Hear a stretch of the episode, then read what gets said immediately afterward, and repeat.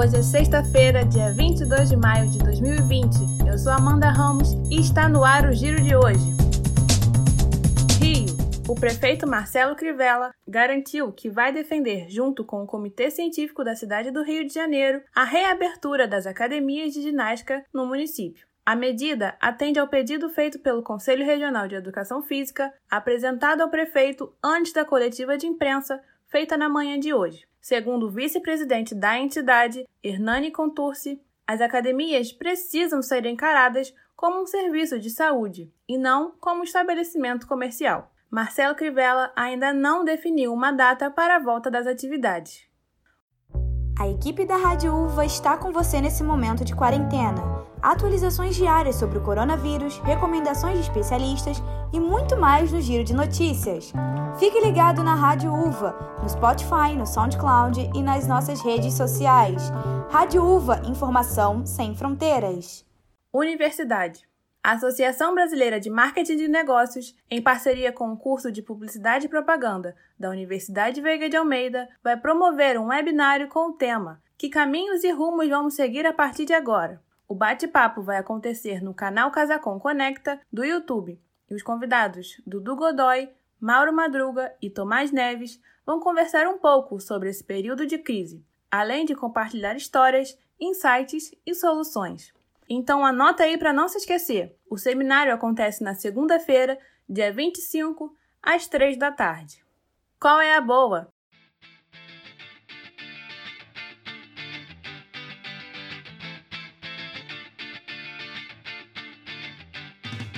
Começa agora mais uma edição do Qual é a Boa, com as melhores dicas para curtir o fim de semana.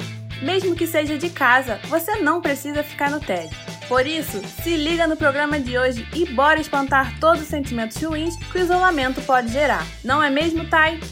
E aí, Amanda? O sextou dessa semana tá em clima familiar. Por isso, hoje vamos indicar algumas atividades para serem feitas com as pessoas que dividem o lar com você nesse período. A primeira dica é brincar de mímica com a galera. A prática é antiga, mas pode gerar bastante risada. Outra opção são os jogos de carta, onde é possível se divertir, testar a paciência e estimular o intelecto de cada um. Uma dinâmica muito interessante também é cozinhar. Além de resultar em algo gostoso para comer, ainda estimula o trabalho em equipe de todos os membros da família. Falando nisso, sabe aquele cômodo da casa que vocês sempre quiseram arrumar ou dar aquela repaginada? Então, esse é um ótimo momento. Reúna o pessoal e mãos à obra. Estão achando que acabou? Ainda não, meus amigos pois nossa equipe preparou uma reportagem especial sobre como passar essa quarentena em família da maneira mais saudável possível. Por isso, confira!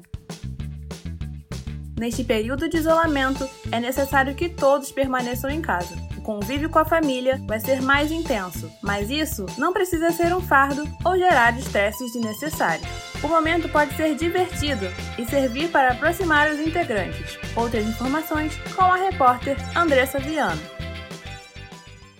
Separar um tempo para ficar com a família é essencial para qualquer ser humano, ainda mais neste momento extremamente delicado que está sendo a pandemia do coronavírus. Por isso, uma harmonia no ambiente familiar é essencial para que esta situação passe da maneira mais leve possível, assim como explica a psicóloga Ingrid Rodrigues.